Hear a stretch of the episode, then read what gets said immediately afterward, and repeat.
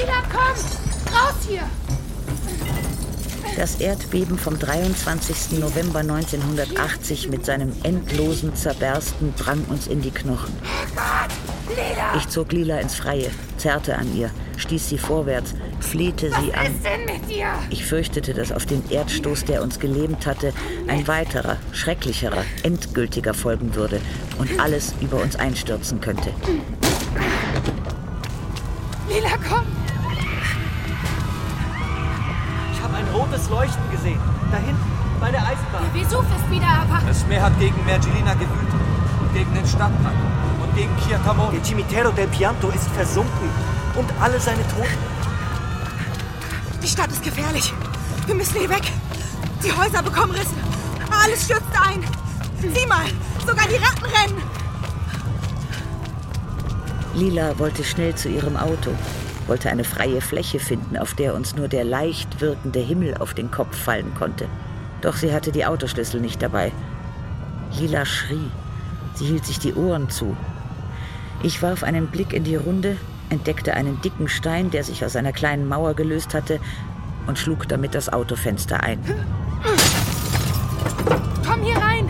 Es geht vorbei. Ich hatte Angst. Oh ja, ich war entsetzt. Aber zu meiner großen Überraschung war ich nicht so entsetzt wie Lila. In den Sekunden während des Erdbebens hatte sie sich schlagartig der Frau entledigt, die sie noch eine Minute zuvor gewesen war. Einer Frau, die Gedanken, Worte, Handlungen, Taktiken, Strategien präzise abwägen konnte. Als wäre sie unter diesen Umständen eine unnütze Rüstung. Nun war sie eine andere. Lila rührte sich nicht. Ich sah, dass die Menschen ihr noch mehr Angst machten, vor allem wenn sie aufgeregt waren, wenn sie riefen und rannten.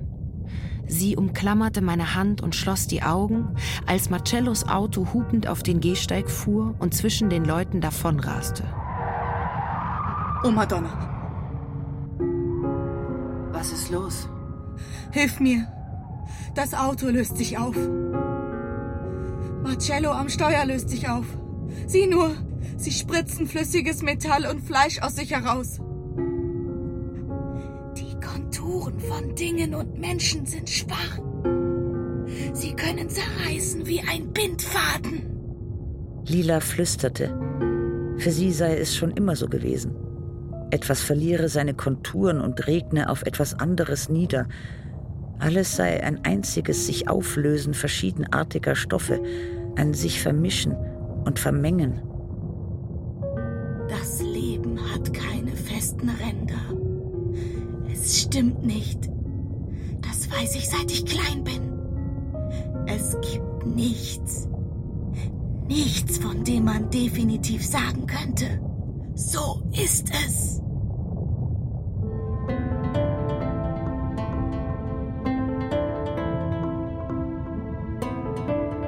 Die Neapolitanische Saga von Elena Ferrante. Band 4 Die Geschichte des verlorenen Kindes. Aus dem Italienischen von Karin Krieger. Dritter Teil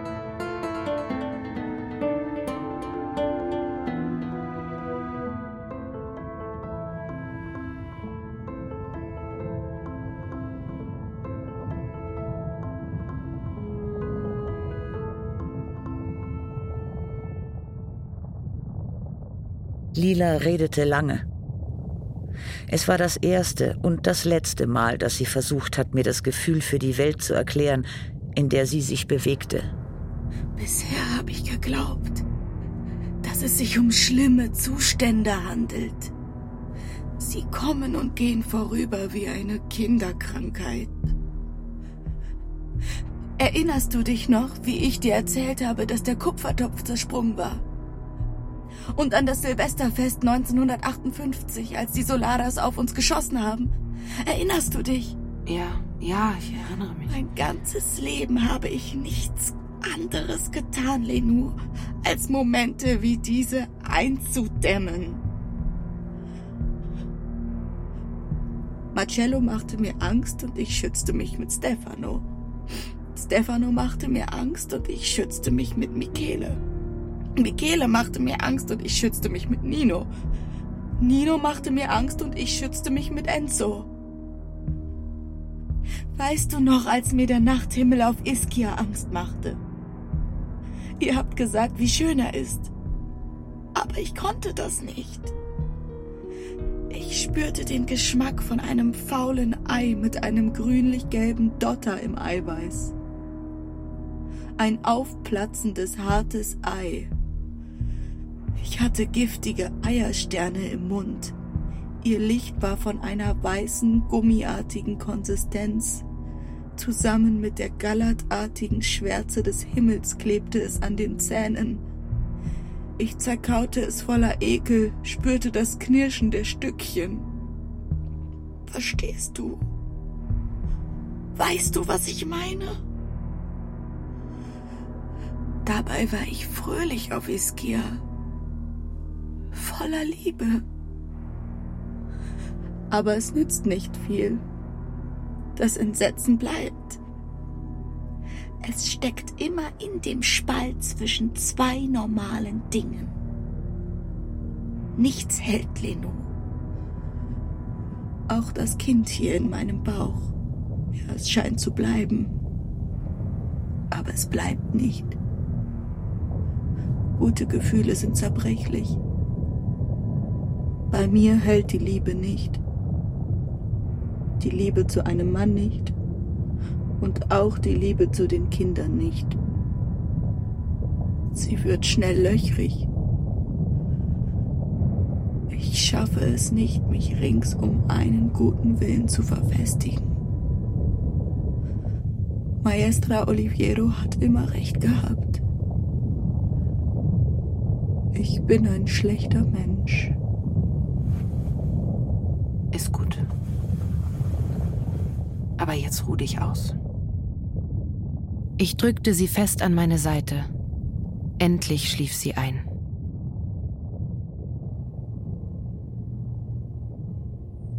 Der Stradone war nun menschenleer. Ich spürte, dass der Schrecken in mir nicht Fuß fassen konnte. Und sogar die Lava, all die geschmolzene Materie, die ich mir als glühenden Strom im Innern der Erdkugel vorstellte, und all die Angst, die sie mir machte, sortierten sich in meinem Kopf zu geordneten Sätzen und harmonischen Bildern, wurden zu einem Pflaster aus schwarzen Steinen, wie das von Neapels Straßen, einem Pflaster, dessen Zentrum immer und auf jeden Fall ich war. Alles, was mich bestürmte, meine Studien, die Bücher, Franco, Pietro, meine Mädchen, Nino, das Erdbeben, würde vergehen. Und ich, irgendein Ich von denen, die ich angehäuft hatte, würde fest stehen bleiben. Lila dagegen, das schien mir nun offensichtlich zu sein, fiel es schwer, sich stabil zu fühlen. Sie konnte es nicht, glaubte nicht daran. Lila setzte ein ganzes Heer von Dämonen zu. Sie benutzte Enzo, benutzte Pasquale, benutzte Antonio, formte Alfonso um, bezwang Michele Solara, indem sie ihn in eine närrische Liebe zu ihr zog und Michele wand sich, um sich zu befreien, entließ Alfonso, schloss das Geschäft an der Piazza dei Martiri, doch vergebens. Lila erniedrigte ihn, erniedrigte ihn immer weiter, versklavte ihn. Sie hatte Einblick in ihre Geschäfte erhalten, als sie die Daten für den Rechner erhoben hatte. Auch über das Geld aus dem Drogenhandel wusste sie Bescheid. Darum hasste Marcello sie. Aus einfacher, purer Angst vor allem und jedem wusste sie alles.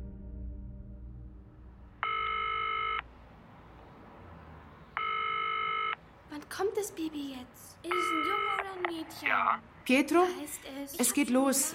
Komm bitte und hol Dede und Essa ab. Ich bringe sie jetzt zur Nachbarin. Dort warten sie auf dich. Es soll ein Junge. Es war der 22. Januar 1981, der Tag meiner dritten Entbindung. Die ersten beiden Geburten waren mir nicht als besonders schmerzhaft im Gedächtnis geblieben, aber diese war entschieden die leichteste. Zärtlich begrüßte ich den kleinen Neuankömmling, ein Mädchen. 3200 Gramm schwer, dunkelrot und ohne Haare. Jetzt sind wir vier Frauen, mein Liebster. Wenn du mich also verlässt, verstehe ich das. Nino umarmte mich, küsste mich, beteuerte, ohne mich nicht leben zu können. Er schenkte mir ein Goldkettchen mit Anhänger. Ich fand es wunderschön. Er erkundigte sich nach der Anerkennung der Vaterschaft und ließ keinerlei Besorgnis über Eleonoras mögliche Reaktionen erkennen. Als ich ihm sagte, dass ich dem Kind den Namen meiner Mutter geben wollte, zeigte er sich erfreut. Und sobald ich wieder auf den Beinen war, fanden wir uns bei einem Standesbeamten ein, um offiziell zu bestätigen, dass das Kind aus meinem Bauch Immaculata Saratore hieß. In diesem Moment glaubte ich wieder, um mein Privatleben in Ordnung zu bringen, genügte ein bisschen Geduld.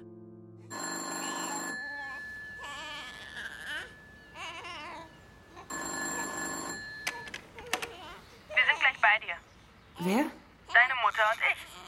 Bei dieser Kälte, das tut ihr nicht gut. Das habe ich ihr auch gesagt, aber sie hört nicht auf mich. In, in ein paar Tagen gebe ich ein Fest. Ich lade euch alle ein. Sag ihr, dann kann sie die Kleine sehen. Hm, sag du es ihr. Ich empfand diesen Besuch als einen Überfall. Ich war erst seit kurzem wieder zu Hause, war erschöpft vom Stillen, Baden und einigen Nahtstichen, die mich quälten. Und vor allem war Nino gerade bei mir. Ich wollte nicht, dass meine Mutter sich ärgerte, und es bereitete mir Unbehagen, dass er und Lila sich zu einem Zeitpunkt begegneten, da ich noch nicht wieder in Form war.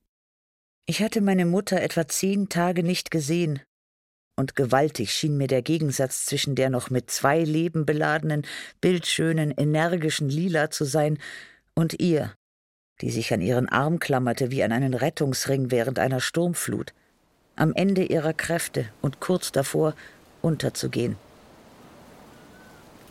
Wie schön der Golf ist. Sie schaute unverwandt aus dem Balkonfenster, vielleicht um Nino nicht sehen zu müssen.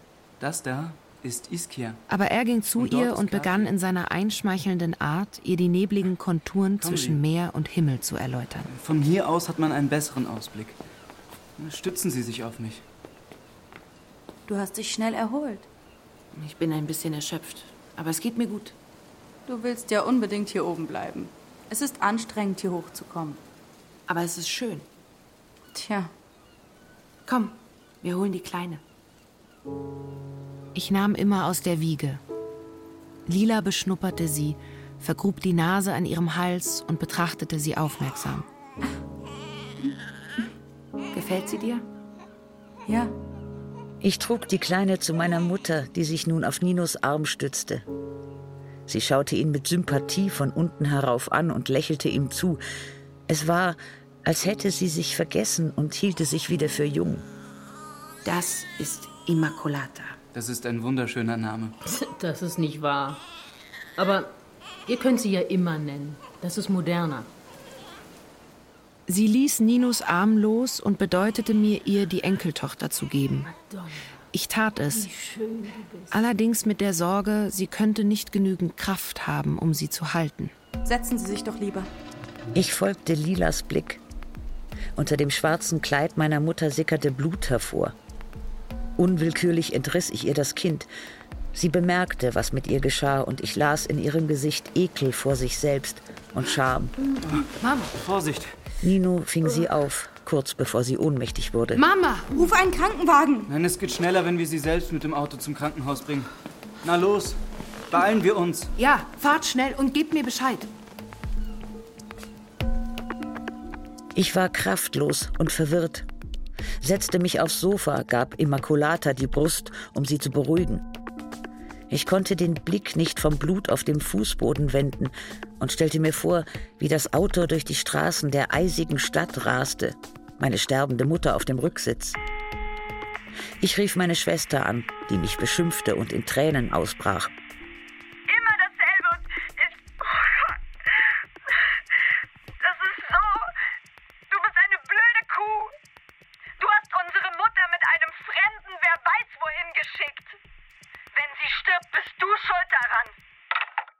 Elisa hatte recht. Ich hatte den Kopf verloren, hätte wirklich einen Krankenwagen rufen sollen. Ich hatte mich Ninos Autorität gebeugt, dieser Manie der Männer Eindruck zu machen, indem sie als entschlossene Ritter auftraten. Eine Stunde verging, anderthalb Stunden. Endlich klingelte das Telefon. Lenu, hier gibt's Ärger. Geht es ihr schlechter? Unbesorgt, aber Marcello ist gekommen und spielt verrückt. Marcello? Was hat denn Marcello da zu suchen? Keine Ahnung. Gib ihn mir mal. Nach ein paar Sekunden kam Marcello an den Apparat. Er sagte, sich zu einem höflichen Ton zwingend, Elisa habe darum gebeten, unsere Mutter nicht im Krankenhaus zu lassen, und er sei extra gekommen, um sie abzuholen und in eine schöne Klinik nach Capodimonte zu bringen. Sag mir, dass das richtig ist. Beruhige dich. Ich bin ruhig, Lenu. Aber du hast in der Klinik entbunden. Elisa hat in der Klinik entbunden. Warum also soll deine Mutter hier im Krankenhaus sterben? Die Ärzte, die sie behandeln, arbeiten dort. Ärzte sind da, wo das Geld ist. Wer hat dir das sagen? Du? Lina? Oder dieser Scheißkerl da? Nino kam verstört nach Hause. Ich merkte, dass der Krankenhausaufenthalt meiner Mutter für ihn zu einer Frage des Prinzips geworden war. Er fürchtete, Marcello Solara könnte sie wirklich an einen ungeeigneten Ort bringen, einen von denen, die nur dazu gedacht waren, Geld zu scheffeln. Morgens um sechs klingelte das Telefon. Lila war dran. Sie hatte die Nacht im Krankenhaus verbracht. Mit müder Stimme erstattete sie mir Bericht. Marcello hat sich dann irgendwann verzogen. Ich bin durch die Flure geschlichen. Marcello hatte dem Anschein nach aufgegeben und war gegangen, ohne sich von ihr zu verabschieden. Sie war über Treppen und Flure geschlichen, hatte den Krankensaal gefunden, in den man meine Mutter gebracht hatte. Es war ein Sterbezimmer mit weiteren fünf leidenden Frauen. Sie hatten gestöhnt, geschrien, jede ihrem Elend überlassen. Sie hatte meine Mutter gefunden, die vor Schmerzen am ganzen Leib gezittert hatte. Lila hatte sich zu ihr gelegt und sie beruhigt. Jetzt musste ich verschwinden, weil die ersten Krankenschwestern auftauchten. Hm. Wie fühlst du dich? Gut. Sicher? Absolut. Geh nach Hause und ruh dich aus. Du bist sicher völlig erschöpft. Ich fahr zu meiner Mutter. Nino brachte mich zusammen mit dem Baby ins Krankenhaus. Doch als wir ankamen, stellten wir fest, dass nicht nur Lila nicht mehr da war, sondern auch meine Mutter nicht. Man hatte sie entlassen. Ich erfuhr später von meiner Schwester, was geschehen war. Um Punkt 9 Uhr war Marcello mit irgendeinem Chefarzt ins Krankenhaus gekommen, den er persönlich mit dem Auto von zu Hause abgeholt hatte. Unsere Mutter war unverzüglich mit dem Krankenwagen in die Klinik von Capodimonte gebracht worden. Hier geht es ihr wie einer Königin. Wir Angehörigen können sie so lange besuchen, wie wir wollen, und es gibt ein Bett für Vater, sodass er nachts bei ihr bleiben kann. Und keine Sorge, das bezahlen alles wir. Vielleicht hat dein feiner Professor noch nicht kapiert, mit wem er es hier zu tun hat. Besser du erklärst es ihm.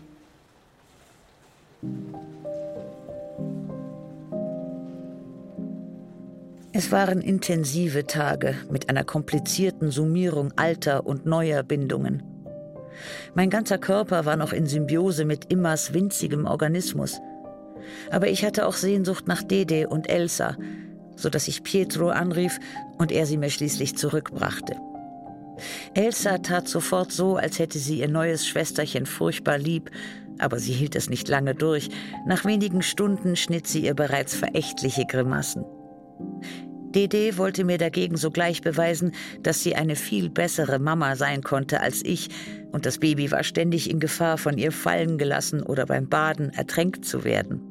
Ich hätte viel Hilfe gebrauchen können, zumindest in diesen ersten Tagen. Und ich muss sagen, dass Pietro sie mir gewährte.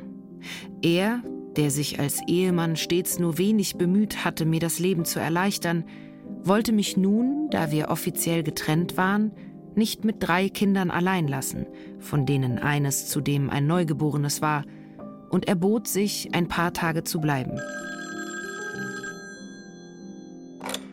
Ja, bitte? Ist er weg? Ah, Nino. Na, was ist? Kann ich endlich wieder in meine Wohnung? Was? Aber ich musste ihn wegschicken. Und das nicht, weil ich seine Unterstützung nicht gewollt hätte, sondern weil Nino mich in den wenigen Stunden bedrängte, in denen Pietro in der Via Tasso war. Er rief unentwegt an, um zu hören, ob er schon weg sei und ob er in seine Wohnung kommen könne. Und natürlich wurde Nino, als mein Ex-Mann abgereist war, wieder von so vielen beruflichen und politischen Verpflichtungen vereinnahmt, dass ich alleine blieb.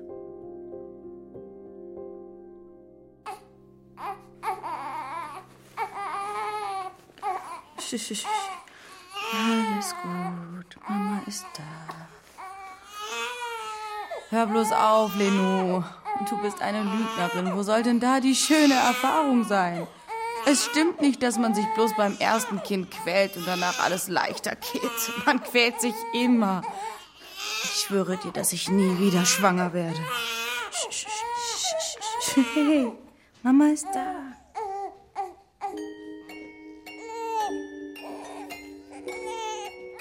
Lilas Kind war ein Mädchen. Ein Mädchen und kein Junge, wie es doch alle prophezeit hatten. Sie nannte sie Tina, in der Kurzform von Nunzia Tina. Als ich nach der Entbindung Lila in der Klinik besuchte, zeigte sie mir, obwohl völlig erschöpft, ihre Tochter mit Stolz. Wie viel hat Emma gewogen? 3200 Gramm. Oh. Tina wiegt fast vier Kilo. Mein Bauch war klein, aber sie ist groß. Weißt du, dass du ihr den Namen meiner Puppe gegeben hast? Welcher Puppe? Tina. Erinnerst du dich nicht? Ja, stimmt. Ja, aber das habe ich nicht mit Absicht gemacht. Es war eine schöne Puppe. Ich hing sehr an ihr. Meine Tochter ist schöner. Hm.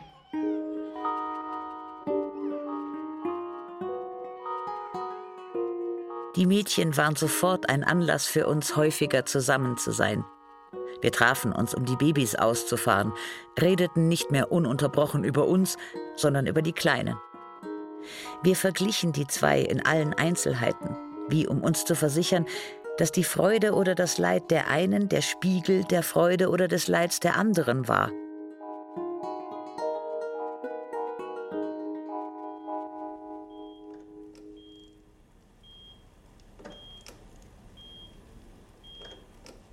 Als Kind wusste ich, dass man sterben muss. Ich habe es immer gewusst. Aber ich habe nie gedacht, dass es mich treffen könnte. Und doch jetzt kann ich es nicht glauben. Schnell gab es neue Komplikationen im Krankheitsbild meiner Mutter. Ich brachte ihr Dede, die sie sehr liebte, und ließ sie immer im Arm halten. Es gelang ihr sogar Elsa, die sie zuvor nie hatte leiden können, Zuneigung entgegenzubringen. Ich schaute sie an. Sie war ein graues, runzliges Weiblein, obwohl sie nicht hundert war, sondern sechzig. Zum ersten Mal spürte ich die Wucht der Zeit, diese Kraft, die mich nun auf die 40 zutrieb, das Tempo, mit dem das Leben sich verbrauchte und auch, wie konkret man dem Tod ausgesetzt ist. Lenou, ich bin jetzt wirklich froh. Alles ist geregelt. Nur du machst mir noch Sorgen. Aber du bist du. Und du hast es schon immer verstanden, die Dinge so zu regeln, wie du es wolltest. Darauf verlasse ich mich. Dann schlief sie ein und fiel ins Koma. Einige Tage wehrte sie sich noch. Sie schien nicht sterben zu wollen. Ich erinnere mich, dass ich mit Imma in ihrem Zimmer war und das Röcheln des Todeskampfes nicht enden wollte. Ich starrte lange auf die unter dem Betttuch fast körperlose Erhebung.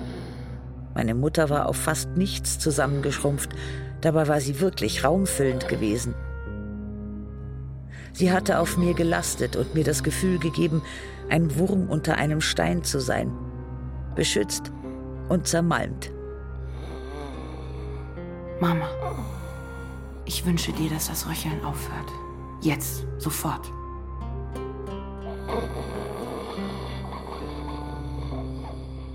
Und zu meiner Verwunderung, so geschah es. Auf einmal wurde es im Zimmer still.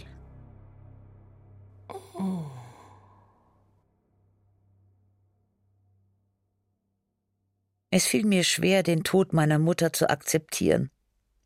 Sie war in der Überzeugung gestorben, ich würde mich so, wie ich geschaffen war und mit meinen Fähigkeiten, die ich angehäuft hatte, von nichts unterkriegen lassen. Dieser Gedanke arbeitete in mir und half mir schließlich auch.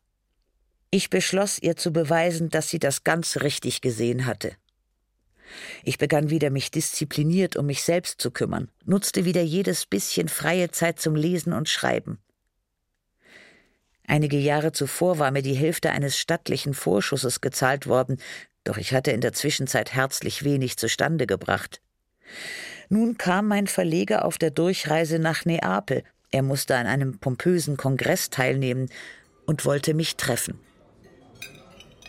Kann ich damit rechnen, dass wir deinen neuen Roman nächsten Herbst veröffentlichen können?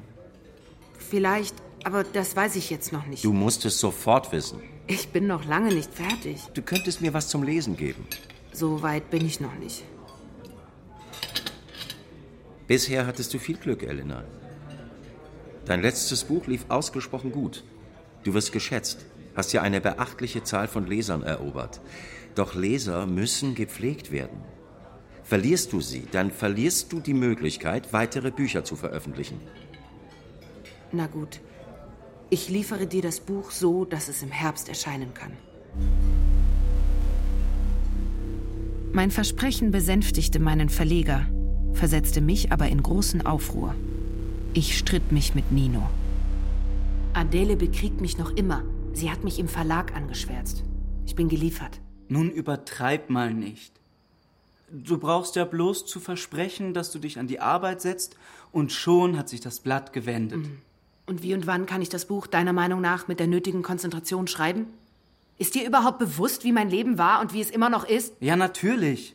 Du bist ungerecht. Ich habe meine kranke Mutter betreut. Ich habe mich um meine Kinder gekümmert. Ich mache alleine den Haushalt. Ich habe gerade ein Kind zur Welt gebracht. Und du, du interessierst dich doch kaum für die Kleine, rennst von einer Tagung zur nächsten. Und zwar immer häufiger ohne mich. Ich liebe dich.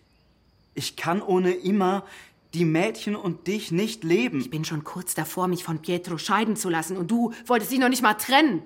Weißt du, wie viel Kraft es kostet, dich mit Eleonora teilen zu müssen? Du verstehst das nicht. Du kannst das nicht verstehen. Wie kann ich bei so vielen Spannungen arbeiten? Ganz allein, ohne die geringste Hilfe von deiner Seite. Was hältst du davon, wenn ich dir eine Haushaltshilfe bezahle? Ja, gut. Besorg mir jemanden. So schnell wie möglich. Ich muss an meine Zukunft denken. Ich muss regelmäßig schreiben und veröffentlichen. Muss mein Bild als Autorin festigen. Muss wieder Geld verdienen. Nicht wegen der Kunst, sondern wegen meiner Zukunft. Ich darf mir nicht einbilden, dass Nino sich für immer um mich und meine Töchter kümmert. Kurz nach Immas Geburt begannen die Dinge für Nino immer besser zu laufen. Wenn er kam, erzählte er mir stolz von seinen Erfolgen. Und ich musste schon bald zur Kenntnis nehmen, dass ebenso wie es, dank der Familie seiner Frau, mit seiner Karriere steil bergauf gegangen war, auch jetzt hinter jeder neuen Aufgabe, die ihm übertragen wurde, die Vermittlung durch eine Frau stand. Eine hatte ihm eine kleine, vierzehntägig erscheinende Kolumne im Mattino besorgt. Eine hatte ihn als Eröffnungsredner für eine wichtige Tagung in Ferrara empfohlen. Eine hatte ihn im Redaktionsausschuss einer Turiner Zeitschrift untergebracht. Hatte ich selbst ihm denn nicht auch geholfen, ein Buch in einem bedeutenden Verlag zu veröffentlichen? Und hatte am Anfang seines Ansehens als Gymnasialschüler nicht Professoressa Galliani gestanden? Ich begann ihn zu beobachten, während er mit seiner Verführungsarbeit zugange war. Er lud häufig junge und weniger junge Frauen allein oder mit ihren Partnern zum Abendessen zu mir ein. Bei diesen Anlässen sah ich mit einiger Unruhe, wie er es verstand, ihnen Geltung zu verschaffen. Die Gäste männlichen Geschlechts ignorierte er fast völlig. Er rückte die Frauen in den Mittelpunkt der Aufmerksamkeit. Viele Abende hörte ich Gespräche mit an, die er, obwohl sie in Gegenwart anderer Personen stattfanden, so vertraulich führte, als wäre er allein mit der einzigen Frau, die ihn in diesem Moment zu interessieren schien. Ninos Neugier auf die Frauenwelt war echt. Frauen brauchen Freiräume. Bravo. Ja, Hm, absolut. Ist das so? Ja, sie müssen bestärkt werden in dem, was sie sagen, was sie denken. Mit Frauen gemeinsam zu denken, ist heute die einzige Möglichkeit, wahren Denken. Bravo, wunderbar gesagt. Glaubt ihm kein Wort. Am Anfang hat er mir beim Abräumen geholfen und das Geschirr gespült. Heute hebt er nicht mal seine Socken vom Fußboden auf. Das ist nicht wahr. Doch, genau so ist es. Er will die Frauen der anderen befreien, aber nicht seine eigene. Naja, deine Befreiung muss ja nicht zwangsläufig bedeuten, dass ich meine Freiheit verliere. Genau sehe ich ganz genauso. Warum habe ich mich so sehr über Pietro aufgeregt? Jetzt habe ich dieselben Probleme mit Nino. Vielleicht kann jede Beziehung zu einem Mann immer nur dieselben Widersprüche reproduzieren und in manchen Kreisen sogar dieselben zufriedenen Antworten. Ninos Urteil über die Frauen im Allgemeinen war grundsätzlich wohlwollend. Alle Freundinnen wurden, eben weil sie seine Freundinnen waren, stets für außergewöhnlich gehalten. Er schaffte es sogar, die ungebildete Kleinkariertheit von Dedes und Elsas Lehrerinnen zu rechtfertigen. Kurz, ich fühlte mich nicht mehr einzigartig.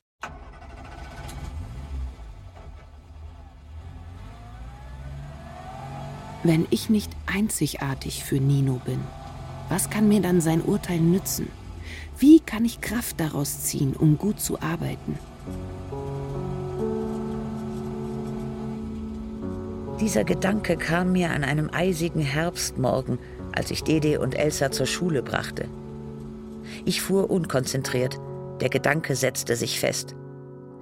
Ich unterschied zwischen der Liebe zu dem kleinen Jungen aus dem Rione, zu dem Gymnasialschüler, einem Gefühl, das meines war, dessen Objekt mein Hirngespinst war, und der überwältigenden Leidenschaft für den jungen Mann in der Mailänder Buchhandlung, für den Menschen, der bei mir zu Hause in Florenz aufgetaucht war. Ich hatte stets eine Verbindung zwischen diesen beiden emotionalen Blöcken hergestellt, aber an diesem Morgen schien es mir, diese Verbindung nicht zu geben, schien Kontinuität eine Täuschung des Verstandes zu sein. Dazwischen hat es einen Bruch gegeben, seine Liebe zu Lila. Ein Bruch, der Nino für immer aus meinem Leben hätte streichen müssen, den ich aber nicht wahrhaben wollte. An wen habe ich mich gebunden? Und wen liebe ich noch heute? Für gewöhnlich brachte meine neue Haushälterin Silvana die Mädchen zur Schule und ich kümmerte mich, während Nino noch schlief, um immer. Doch diesmal hatte ich es so eingerichtet, dass ich den ganzen Vormittag außer Haus sein würde. Ich wollte in die Nationalbibliothek gehen. Als ich Dede und Elsa mit vielen Ratschlägen an ihrer jeweiligen Schule absetzte, war aus meinen Gedanken ein Bild geworden. Ein aus zwei Teilen bestehender Nino. Mama. Tschüss, mein Schatz. Und mach deine Jacke zu. Es könnte ein neuer Roman sein, in dem eine Frau den Mann heiratet, in den sie seit Kindertagen verliebt ist, doch in der Hochzeitsnacht bemerkt, dass ihr zwar ein Teil seines Körpers gehört, der andere Teil physisch aber von einer Kindheitsfreundin bewohnt wird. Meine Gedanken wurden plötzlich von einer Art häuslicher Alarmglocke übertönt. Ich hatte vergessen, Windeln zu kaufen. Immer konnte nicht trockengelegt werden, und sie war schon seit Tagen wund. Ich fuhr zurück in die Via Tasso, ging schnell zur Apotheke, kaufte Windeln und kam atemlos zu Hause an. Ich hatte damit gerechnet, immer schon auf dem Treppenabsatz schreien zu hören. Stattdessen kam ich in eine lautlose Wohnung. Ich entdeckte die Kleine im Wohnzimmer. Sie saß im Laufstellchen, ohne Windel.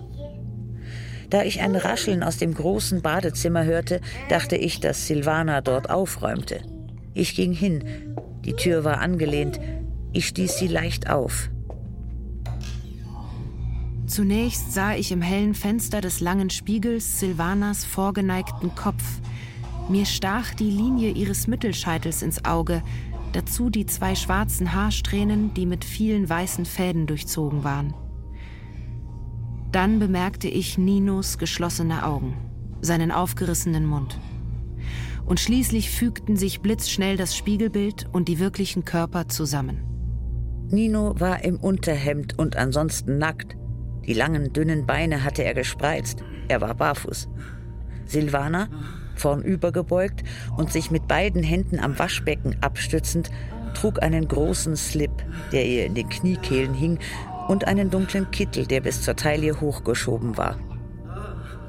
Während er ihr Geschlecht rieb und dabei mit dem Arm ihren schweren Bauch bändigte, knetete er ihren riesigen Busen, der aus Kittel und BH quoll, und stieß zugleich mit seinem flachen Bauch gegen ihren breiten, schneeweißen Hintern. Ich rannte zu Imma, nahm sie aus dem Laufstellchen, flüchtete ins Auto, ließ den Motor an und fuhr mit der halbnackten Imma auf dem Schoß los.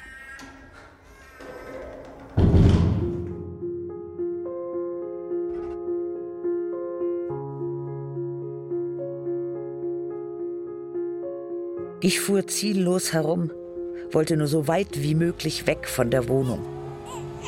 Ich kann es nicht fassen. Ich kann es einfach nicht fassen.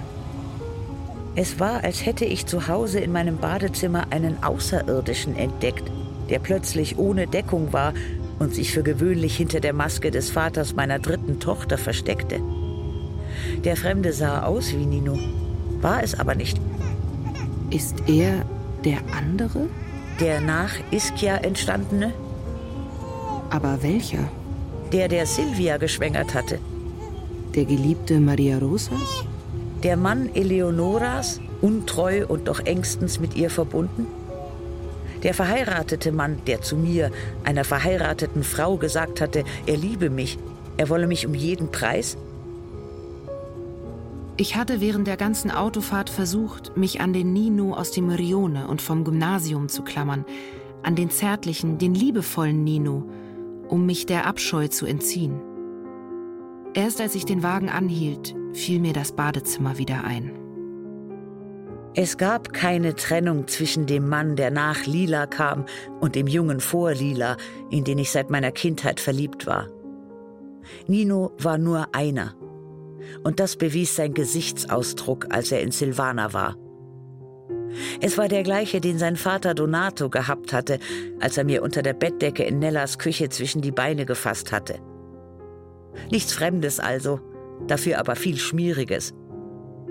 Nino war das, was er nicht hatte sein wollen, aber trotzdem immer gewesen war. Als er rhythmisch gegen Silvanas Hintern schlug und sich zugleich freundlich darum kümmerte, ihr Lust zu verschaffen, log er nicht.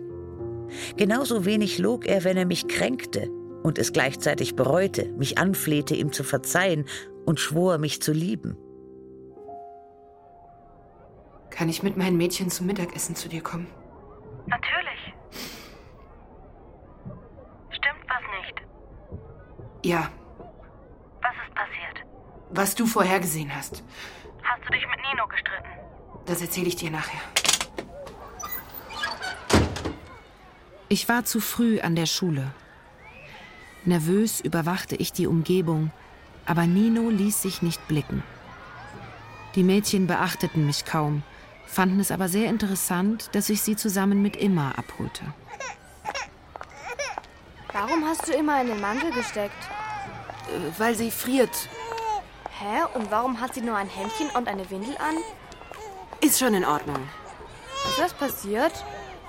Nein, nein, wir gehen jetzt zu Tante Lina Mittagessen. Nino hat das Dienstmädchen gevögelt und ist dann zu seinem Termin gegangen. Ich und auch seine Tochter sind ihm scheißegal. Was für ein Arschloch.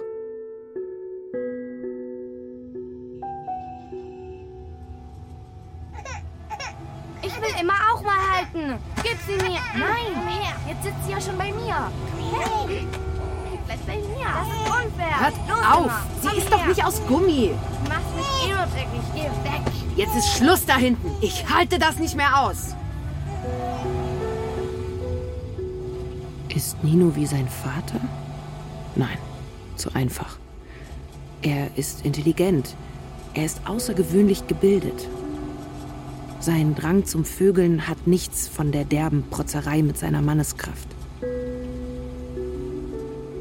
Was er mir angetan hat, ist durch den Filter eines verfeinerten Bewusstseins gegangen. Er weiß, dass er mich auf diese Weise bis zur Zerstörung verletzt. Und er hat es trotzdem getan, der dreckige Hurensohn.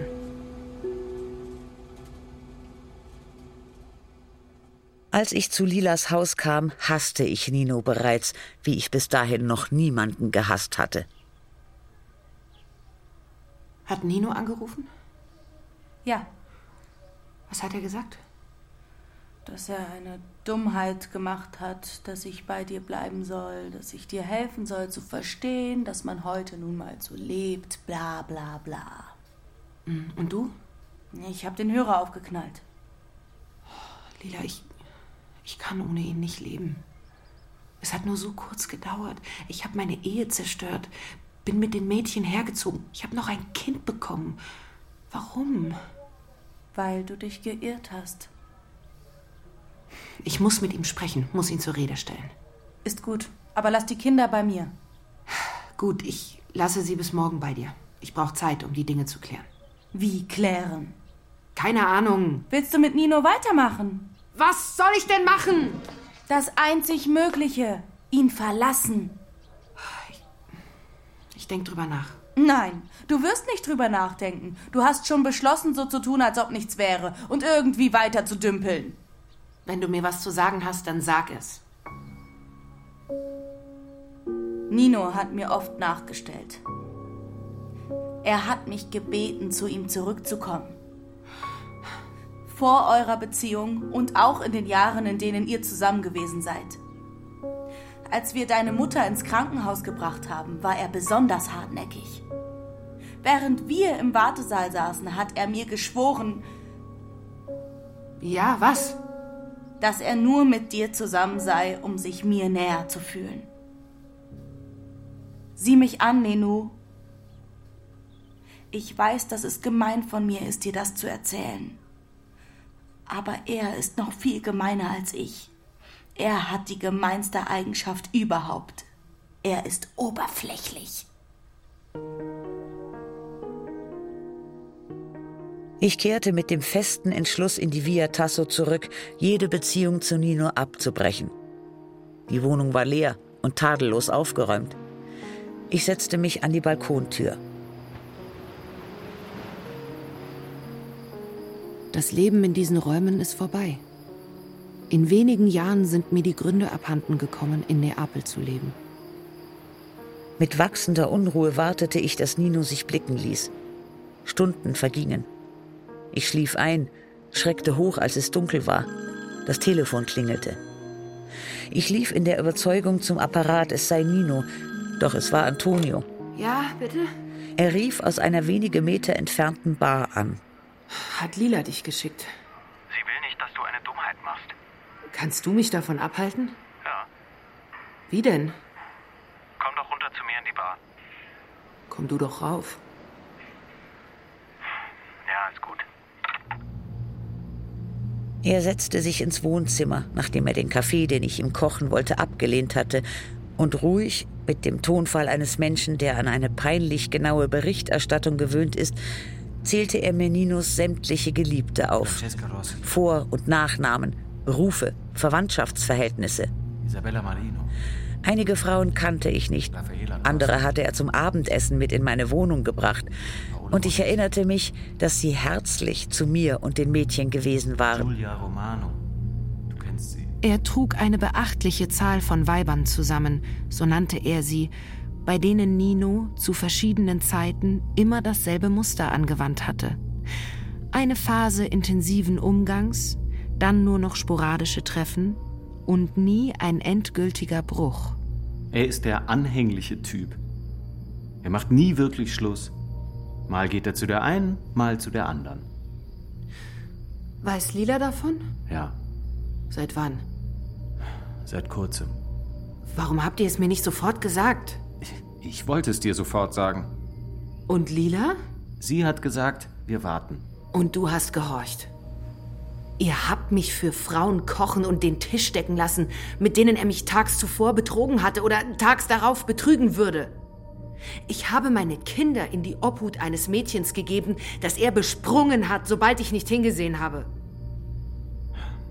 Wenn du verliebt bist, verzeihst du alles.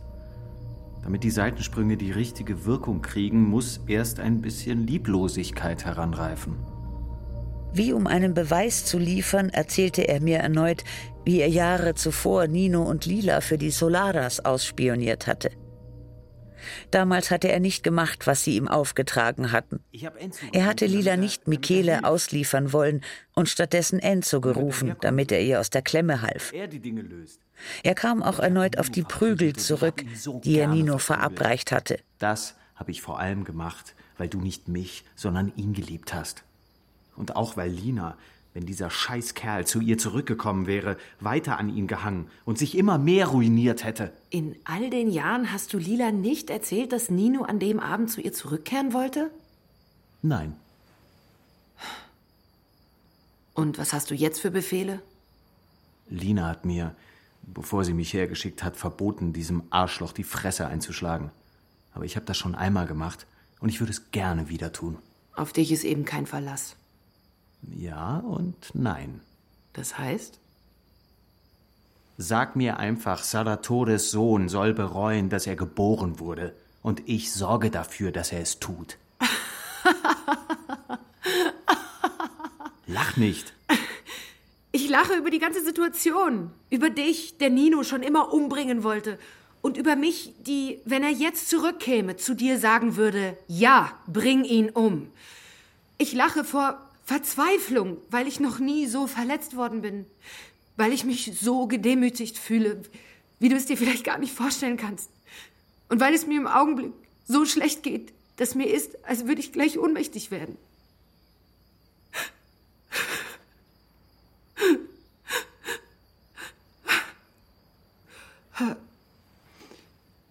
Ich, ich zittere. Darf ich mich zu dir setzen?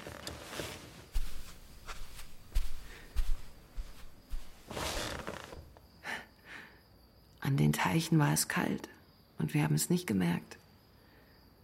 Halt mich fest, Ach, ich muss warm werden.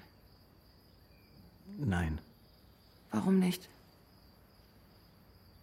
Ich, ich bin mir nicht sicher, dass du mich willst. Jetzt will ich dich. Nur dieses eine Mal. Das schuldest du mir und ich dir. Ich schulde dir gar nichts. Ich liebe dich. Aber du hast immer bloß diesen Kerl geliebt. Ja. Aber so wie ich dich begehrt habe, habe ich sonst keinen begehrt. Nicht mal ihn.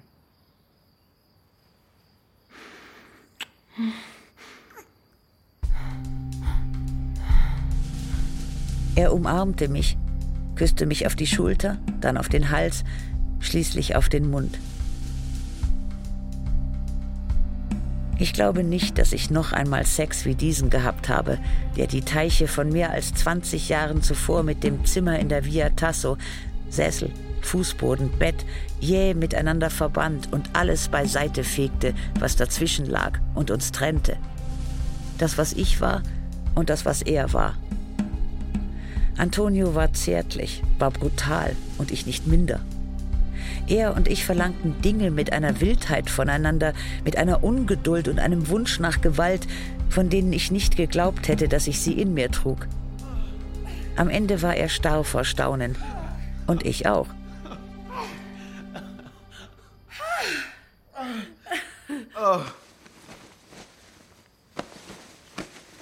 Was ist passiert? Ich weiß nicht. Aber zum Glück ist es passiert. Du bist wie alle anderen. Du hast deine Frau betrogen. Ich habe niemanden betrogen. Meine Frau existiert vor jetzt noch nicht.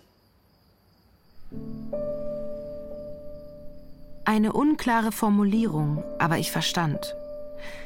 Er wollte sagen, dass wir jetzt das Bruchstück eines Tages erlebt hatten, der 20 Jahre zurücklag.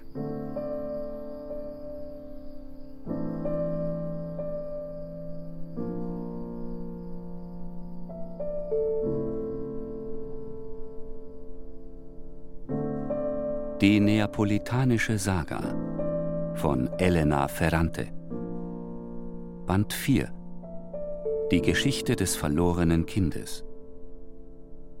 Aus dem Italienischen von Karin Krieger. Dritter Teil. Elena, Rosalie Thomas und Christiane Rosbach. Lila, Enea Boschen. Mutter Greco, Annette Paulmann. Nino, Anselm Müllerschön. Antonio, Camille Jamal. Sowie Linda Blümchen, Michael Goldberg, Schenja Lacher, Valentin Miro, Clara Naumann, Jule Naumann, Pola O'Mara und Timocin Ziegler. Komposition Ulrike Hage.